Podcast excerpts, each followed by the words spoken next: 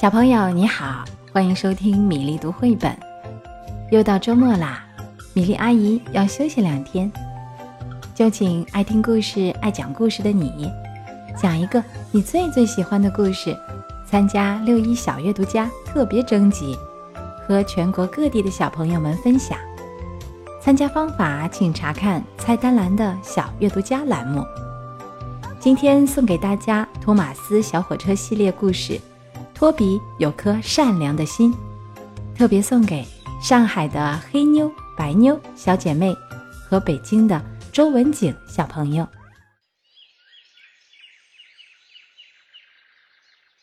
这是多多岛上潮湿又风大的一天，因为下了一夜的雨，到现在天空中还布满了乌云。不过，小火车们。已经开始一天的工作了。托马斯推着货车开过湖边火车站，火车站上落着很多小鸟，啾啾啾，欢快地叫着。托马斯觉得他们的歌声非常动听。这时，托马斯看见托比从他的机房里慢慢开了出来。“早安，托马斯。”托比说着。咔嚓咔嚓，开走了。奇怪，托比怎么湿乎乎的呢？托马斯朝托比的机房里仔细看了看，啊，原来机房的屋顶破了很多洞。托马斯心里好难过，可怜的托比就这样淋了一夜雨吗？要是我淋雨的话，一定会很难受。不行。一定要给托比换个新屋顶。托马斯把这件事告诉了胖总管，胖总管立刻派他去帮托比修屋顶。一想到托比看见新屋顶时开心的样子，托马斯就很兴奋。这时，托比开了过来，他要去接乘客。嗨，托比，你要有个新屋顶啦！托马斯大声说。可是，托比看起来一点也不开心。托马斯的好心情一下子全都不见了。托比为什么不开心呢？托马斯去接工人，一路上非常纳闷儿。托马斯把工人们送到托比的机房，工人们开始拆卸旧屋顶，鸟儿们在四周叽叽喳喳，叫声越来越大。托马斯去拉盖屋顶的木材，路上他遇到了裴西。裴西说：“看，我带什么去农场？一座新歌房。”哇，真的好棒！托马斯说。可是为什么我帮托比换新屋顶，他却不开心呢？托马斯觉得很疑惑。或许他喜欢自己的旧屋顶。说完，裴西喷着烟开走了。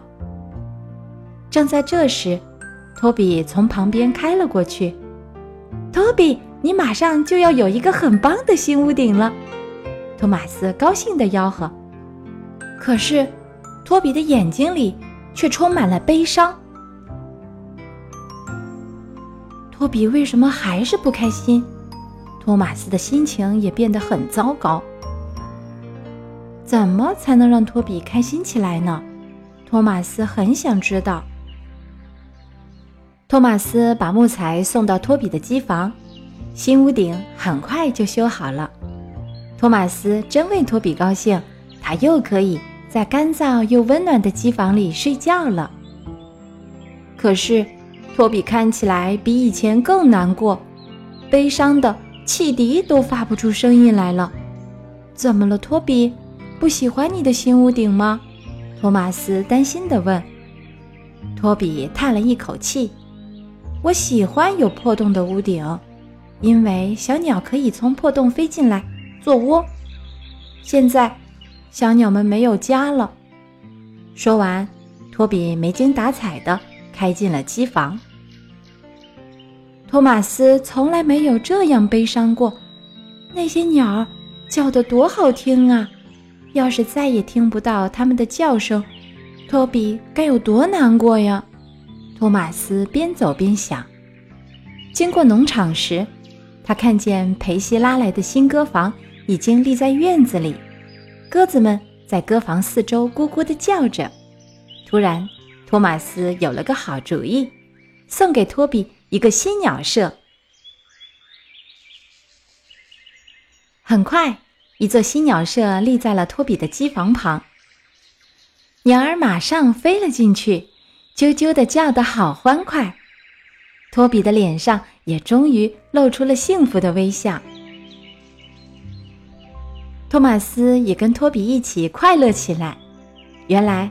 世界上最大的幸福是看到朋友快乐，最大的悲伤是看到朋友难过呀。托比有颗善良的心，讲完了。黑妞、白妞和周文景小朋友，你们喜欢这个故事吗？托比和托马斯都懂得去关心、体谅和包容别人。愿意去帮助别人，这是同理心，是善良。善良不是软弱，也不是胆怯，而是一种爱别人的能力。今天我们读一首赋予启发又历久常新的古诗。半亩大的池塘像明镜一样，映照着来回闪动的天光云影。要问这池塘怎么这样清澈？原来有活水不断从源头流来。诗的寓意很深，以源头活水比喻学习，要不断吸取新知识，才能有日新月异的进步。观书有感，宋·朱熹。半亩方塘一鉴开，天光云影共徘徊。问渠哪得清如许？为有源头活水来。